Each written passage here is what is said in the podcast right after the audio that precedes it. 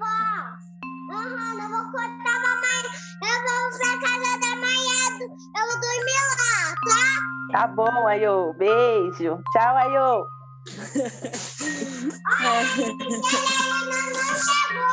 É, tá bom, vai lá. Ela pode dar entrevista.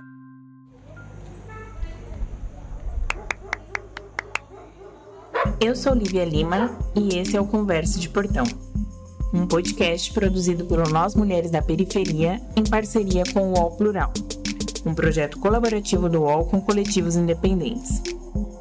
Semanalmente, nós ouvimos a opinião, análise ou história de mulheres sobre notícias que são importantes para nós. É, gente, boa tarde. A gente está aqui no podcast Conversa de Portão e hoje a gente vai conversar com a Alessandra Leite e a Michelle Andrade. As duas fazem parte da coletiva da Biblioteca Comunitária de Giane Pinino, que fica na Zona Sul de São Paulo. E hoje a gente vai conversar um pouco sobre os hábitos de leitura e os hábitos de não leitura das mulheres da periferia, né? É, eu quis trazer essas, as meninas para essa conversa um pouco sobre uma inquietação muito minha, pessoal, de que eu não tenho conseguido ler tanto, né? Apesar da gente estar em casa, na pandemia, teoricamente a gente teria todas as condições para além do mais, né? É, mas ao mesmo tempo eu tenho lido muito menos do que eu gostaria. Não sei se também tem a ver que antes eu acabava lendo mais no metrô, acho que as meninas depois podem comentar comigo, no ônibus, no busão, e aí em casa a gente tem milhões de coisas, milhões de tarefas domésticas para dar conta, e é sempre tão difícil, né? É, em comparação muito com, eu, eu comparo muito, por exemplo, com meu namorado que vive divulgando que lê 16, 17 livros no ano, e eu não, sei lá, eu acho que eu li uns 5 é sempre mais difícil ler, pra, apesar de que nós somos a maioria das leitoras, até pela pesquisa que saiu esse ano no Retratos da Leitura, né, do Instituto Pro Livro, nós somos a maioria do público leitor, 54% das são mulheres. Eu queria que vocês falassem um pouco, meninas, por que, que vocês acham que é tão difícil para nós mulheres, nós mulheres da periferia, cultivar o hábito da leitura? Você trouxe na sua fala, Lívia, uma coisa que é muito, como eu vou dizer, sintomático de uma formação que a gente tem enquanto povo periférico com relação à leitura, à arte e à cultura como um todo, né? É essa questão da gente colocar num patamar cujo a gente nunca vai alcançar, né? Essa questão da quantidade de livros, né, lidos, tudo tem está relacionado relacionado a, a, a, várias questões, né? E acho que uma das primordiais é o acesso, né? Então você tem primeiro uma uma educação que nos mostra que a leitura é algo que não nos pertence quando você vê no currículo, né, os autores trabalhados, na maioria são homens brancos, e a gente não se vê representado, não se vê nesse lugar da leitura e, e se coloca nesse, nesse distanciamento, né? Em termos de psicológico, idealização, né? De construção mesmo, né? De relação mais simbólica com a leitura. E numa relação mais prática é a questão mesmo do acesso, de você não ter facilitado né, obras que você consiga de fácil acesso e o valor dos, dos livros, né? Que também não, não ajuda em nada, né? No nosso caso. Eu também penso que é muito difícil, né, para nós, enquanto mulheres periféricas, por conta do tempo, né? Principalmente as que são mães, né? Geralmente tem que cuidar da casa, tem que cuidar das crianças, tem que trabalhar e ainda mais nesse período de pandemia, né, que as crianças não estão indo para as creches, não estão, não estão indo para as escolas, é tudo em casa, né? A mãe tem que trabalhar, a mãe tem que cuidar e leva tempo, né? É um tempo. Até para quem não é mãe, eu, né, não sou mãe, eu senti essa dificuldade por conta de espaço mesmo, né? Às vezes as casas são pequenas para muitas pessoas, então tem essa dificuldade para ler, para estudar. Eu senti também muito essa dificuldade, tanto para ler quanto para estudar. E outra que também a gente começou a pegar outras demandas, né, outras frentes além da biblioteca, né, das demandas da biblioteca, nós pegamos outras demandas, né, que foi no apoio às famílias. Então eu senti muita dificuldade de ler Eu acho que contou bastante. É, acho que assim, a pesquisa mesmo do Retratos da Leitura traz um pouco isso, né? É, a 47% da, dos leitores dizem que não leem por, mais por falta de tempo e 82% relatam que gostariam de ler mais, né? Então, não é a questão do, da vontade, é mais a viabilidade mesmo, como vocês falaram, né? A falta de acesso, a falta de tempo, né? As questões dos empecilhos, né? Mas acho que também tem a ver um pouco com as questões mentais que a pandemia trouxe, né? O que, que vocês acham, assim, em relação a, ao contexto de você estar tá bem mentalmente e tal, pra, até para ler melhor, né? Para ler com qualidade. O que, vocês acham em relação a isso? É, realmente, o psicológico nessa pandemia afetou, acho que todo mundo, né? Porque foi um processo, né? Foi um susto primeiro, né? A pandemia chegar e quem está acostumado a fazer tudo, ter que ficar em casa, né? Esses cuidados mesmo. Então, acho que abalou muito essa coisa ter que estar em casa, só em casa, não ter outros refúgios, né? Porque eu sempre falava, né? Pelo menos quando não tinha pandemia, a gente respirava, ia, saía, respirava, voltava e dava uma aliviada. Nesse processo de pandemia não, não tinha isso, né? Tinha que ter todo um cuidado, e com cuidado vinha o medo, né? Que foi muito forte, assim, até a gente começar a se adaptar a essas novas rotinas, os novos hábitos, abalou muito, assim, o psicológico, eu acho que de todo mundo, né? Desde os adultos às crianças também, né? Porque só em casa, não, não ter para onde ir, não poder sair, ou se sair com máscara, com álcool em gel, foi muito difícil, assim, e é ainda, né, mas eu acho que agora a gente está conseguindo, aprendendo, né, a lidar, assim, um pouco melhor, mas abalou Sim. demais, assim, o psicológico, foi bem difícil. Tem muito a ver também com o acesso, né, como vocês falaram. E nesse contexto da pandemia, por exemplo, a biblioteca de vocês ficou fechada, né? Como que vocês sentiram esse impacto assim no bairro, as pessoas se procuraram vocês, como que é, vocês analisaram que foi essa essa ausência, né, essa carência diante do contexto da pandemia para procurar livros, para ter acesso aos livros? Realmente afetou muito, assim, a biblioteca estando fechada todo esse período. Primeiro que afetou nós, né? É algo que a gente ama, estar na biblioteca, né? Estar à frente com os leitores, dialogando, né? Mais diretamente. Então, quando surgiu essa pandemia e a biblioteca fechada, todo esse tempo, bate uma angústia, uma, uma coisa, sabe? De vê-la fechada, precisar, né? Fechá-la. Também teve muitas procuras, né? Mãe de leitores, leitores, perguntando quando ia abrir, se ia abrir.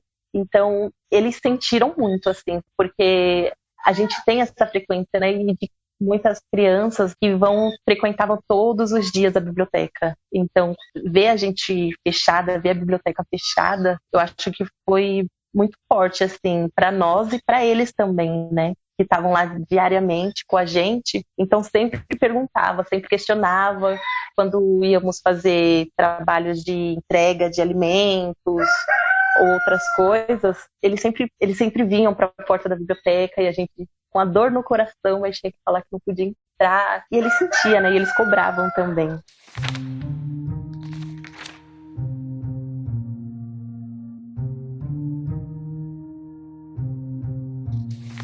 A pesquisa Retratos da Leitura, né, ela aponta que a maioria das pessoas que respondem à pesquisa dizem que ninguém especificamente influenciou elas pelo hábito de ler. Mas acredito eu, né, que existem sim coisas que influenciam, né, tanto o acesso, por exemplo, a bibliotecas, o hábito dentro de casa, né, você vê como exemplo, as crianças veem os pais. Então, é, o que, que vocês acham que que é o que mais influencia as pessoas a criarem os hábitos de leitura, né? ainda mais vocês que têm acompanhado bastante essa questão das crianças né, que frequentavam muito o espaço. Vocês percebiam que as mães também liam, as crianças que iam na biblioteca? Como que funciona assim essa, essa prática? Né? Como vocês acham que o que mais influencia o hábito de leitura? partindo da minha experiência pessoal e da experiência que eu tenho lá na, na biblioteca, eu acho que a coisa parte do encantamento, né? A partir do momento que você consegue encantar, né, a criança ou adulto pela leitura e, e às vezes para você chegar na leitura não vai ser o livro necessariamente que você vai cativar, né, esse leitor ou despertar esse leitor. Às vezes é por outras vias e dá passos lentos também, né? A gente não, não, não pode esperar que alguém que começou a ler, né, há pouco tempo, já valeu um Machado de Assis, né? E pode também, não estou dizendo que não possa, mas é mais agradável, né, introduzir nesse universo da leitura a partir de coisas mais leves, de coisas que vão trazendo também um diálogo com a realidade, porque quando você se reconhece num personagem de um livro ou reconhece um lugar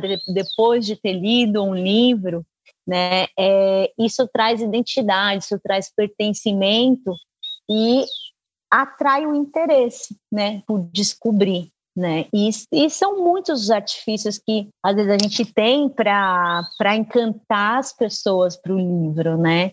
Para a leitura como um todo. Com as crianças, né? Eu que sou mãe também, no meio dessa, dessa pandemia também, é muito a, a questão do afeto, né? Eu acho que o, a leitura fortalece demais assim os laços afetivos seja familiar ou seja no nosso trabalho também, a gente acaba tecendo assim, essa rede de, de, de sentimentos a partir de, de textos, de livros, né? No caso das crianças, com os livros infantis, né? que a gente tem um acervo maravilhoso, e com os adultos, muito pelos contos, que no, no caso do nosso público, né? É, em especial lá na nossa biblioteca, a gente trabalha muito, procura incentivar e dar muito acesso à literatura produzida por autores periféricos, mulheres e homens negras, né? É onde essa figura né, essa imagem da pessoa preta esteja permeado de, de alguma forma, né, que haja representatividade, né, nesses livros, porque é a partir desse reconhecimento de um espelho que você vai conseguir se identificar com aquele material, né, e aí sim você querer é, superar suas dificuldades na leitura, né, porque a gente tem a questão que a gente já falou do acesso e também a gente tem essa questão da educação defasada, né? Assim, de não só de não ter é, conteúdos diversos no, no currículo, mas também de não ter mesmo letramento é, básico, bem feito, né? É, de assim, de não, não, não ter mesmo um domínio de um conteúdo que às vezes é, é, é o mínimo necessário para você ler qualquer coisa, né? E aí eu acho que passa por todos esses lugares, né? E é muito particular de cada, cada local, né? Você trabalhar a identidade de cada lugar como uma forma de você cativar para a leitura. É, eu ia falar um pouco sobre isso, como vocês da biblioteca é, queria que vocês contassem um pouco até a história mesmo do projeto, da biblioteca, e a relação que vocês têm também com outros coletivos culturais, né, com Sarau, né, como isso também é importante para para esse, esse, encantamento que você fala, né, Alessandra, de, de gostar mais da literatura, de se aproximar, de se identificar mais. Como que vocês trabalham com isso dentro da biblioteca? Então, né, a biblioteca ela surgiu através da família Padial, né, do Sarau do Binho, e se chamava Brechoteca. Eles tinham, né, o brechó e a biblioteca. Para manter a biblioteca, eles tinham, né, esse, esse brechó. Só que com o tempo não, não conseguiram, né, por várias coisas que também surgia, que eles fazem também muitas coisas, né, eles não estavam conseguindo manter os dois. E aí as meninas da biblioteca, né, a Bia, a Cris e a Mara, né, quem, eu acho que tinha quem mais ali? Era a Digiane. A Mara, a Bia e a Cris é, começaram o que viria a se tornar né, a, a coletiva Achadoras de Histórias, né? E desde então, né, a gente está à frente, mas é isso, são muitas personagens, porque são desde lá do começo, né, pelo até por essa por essa relação com o Sarau do Binho, né? A gente tinha muito muito forte assim o vínculo mesmo com esse movimento cultural do território por conta do Sarau do Binho, né? É, depois que a coletiva começa a tocar a biblioteca, essas relações elas vão se fortalecendo porque através do sarau a gente vai foi trazendo outros outros parceiros e tal, fazendo sarau, trazendo outros poetas, grupos de cultura popular, pessoas, né, para desenvolver atividades. Então, assim, essa ligação com o, o movimento cultural local é muito forte desde o nascimento né, da, da biblioteca, e a gente tem muito forte essa relação com o território, né? A maioria dos projetos que a gente faz captação, ou boa parte, né, do recurso para contratação de, de artistas, a gente faz essa contratação de, de, de, pessoas do nosso território, né? E outras articulações também que a gente faz e também nos fortalece, né, enquanto grupo, né? Então eu vejo essa relação muito forte assim no território, né? A biblioteca ela não trabalha isolada. Né? E até por isso essa força, né? E também por conta, né? Assim, acho que a, a grande não sei se é a grande lição, mas enfim, um ensinamento e eu consigo ver dessa pandemia é o quanto foi forte estar tá articulado em rede, estar tá junto com os pares, para a gente se ajudar, para a gente se fortalecer e não deixar o barco afundar, né? A pandemia ela trouxe assim desafios que ninguém estava preparado. Toda a coletiva, desde o início, né, quando eram só as três meninas, quatro, com a Digiane também, que foi chegando, todas têm esse vínculo né, com, o território onde a biblioteca está, nas redondezas. Mesmo a Bia, que mora no, no Grajaú, ela também tinha um, uma ligação muito forte com as ações, com os projetos, com uns coletivos mesmo da região da biblioteca, que é Campo Limpo, Jardim Olinda. Então, é isso, assim, fortaleceu muito para criar esses laços, né, da biblioteca, que era a Brichoteca, que foi, se tornou Digiane, e que estamos aí, né, toda essa coletiva.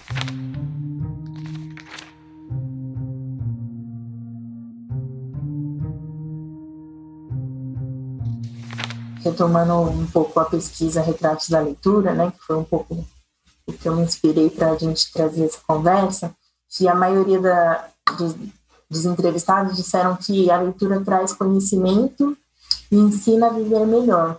Queria saber de vocês, assim, o que, que a leitura traz para vocês? Bom, para mim traz muito ensinamento, porque realmente, assim, quando a gente começa a ler mais, a gente começa a conhecer mais, a gente começa a ficar mais pensativo, mais crítico, né? Quando as pessoas trazem as coisas, a gente questiona, se torna um questionador, né? Por quê, né? Por que disso? Por que acontece isso? Então, amplia, né? Amplia a nossa visão de mundo, amplia o nosso conhecimento. Eu sempre trago, tudo assim que eu falo, uma frase muito forte que é do, do amigo nosso, poeta, é, Paul Rua, né, que fala, né, favelado, letrado é pesadelo para o sistema, porque é isso, né, quanto mais a gente lê, mais a gente evolui, a gente aprende, a gente amplia, né, e essa ampliação nos torna mais potente, né,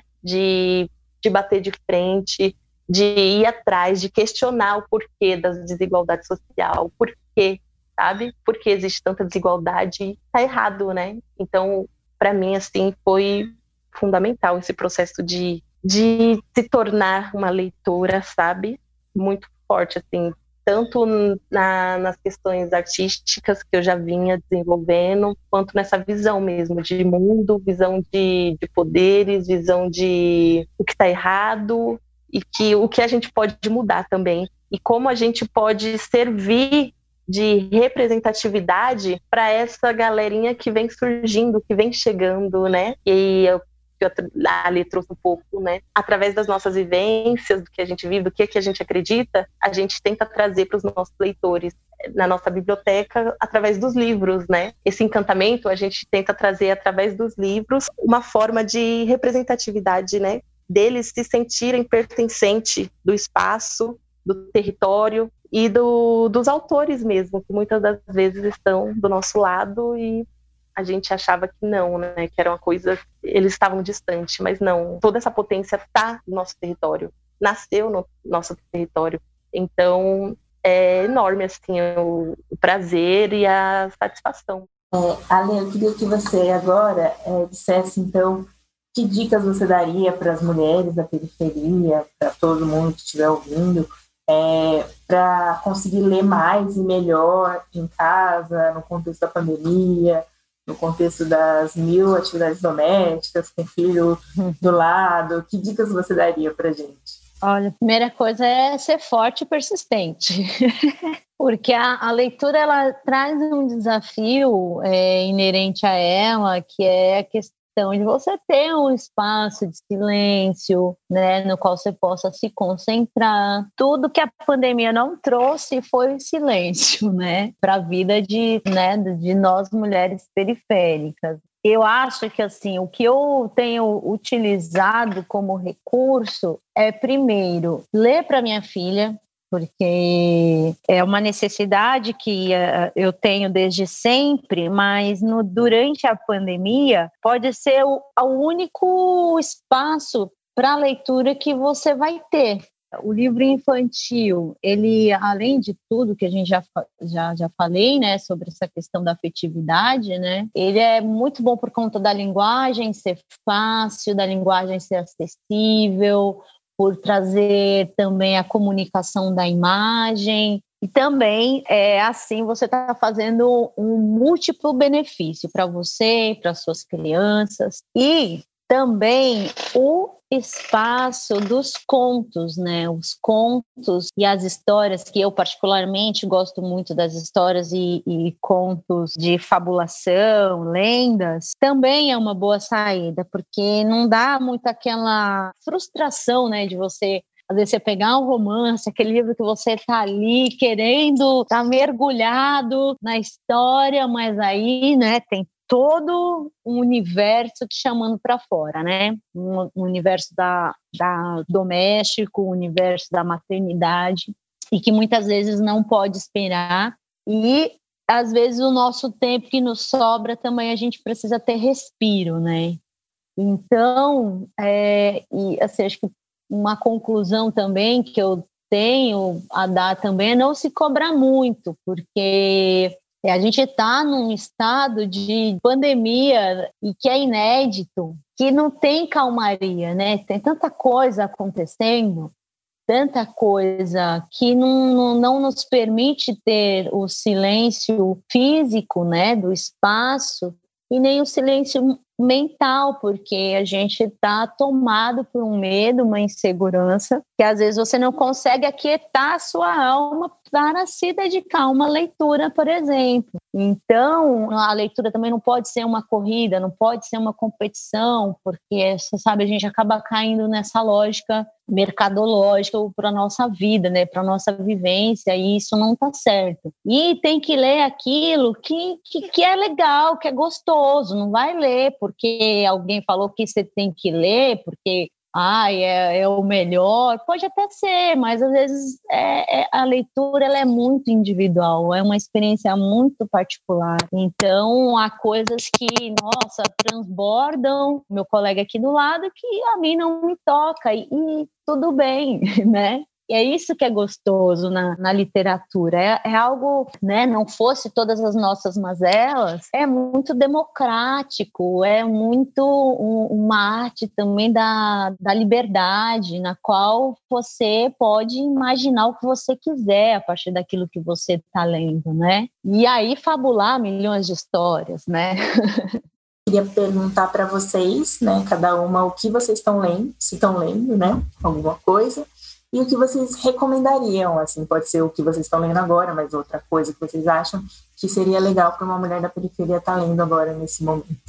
Fora o repertório aqui que eu tenho infantil, né, que é quase todo dia, tem muita repetição, que é o Léo e a Baleia, Tem também Dorme, Menino Dorme, Menino Azul. Tenho também revisitado Câmara Cascudo, que são contos tradicionais brasileiros. E uma das minhas contadoras de histórias favoritas, eu fico com medo de dizer contadora de histórias favorita, porque eu tenho tantas favoritas, mas é a Marina Colassante, né, que dialoga com essas leituras leves, curtas e que dá para você compartilhar com, com as crianças, né? Porque é o que eu estou podendo nesse momento. E vez ou outra, né? Estou sempre aqui olhando para Conceição Evaristo e o meu Manuel de Barros também, que são, eu, são livros que eu gosto de olhar, sabe? Que tem muito a relação afetiva e às vezes quando eu olho para eles assim me traz um pouco de chão e me lembram do,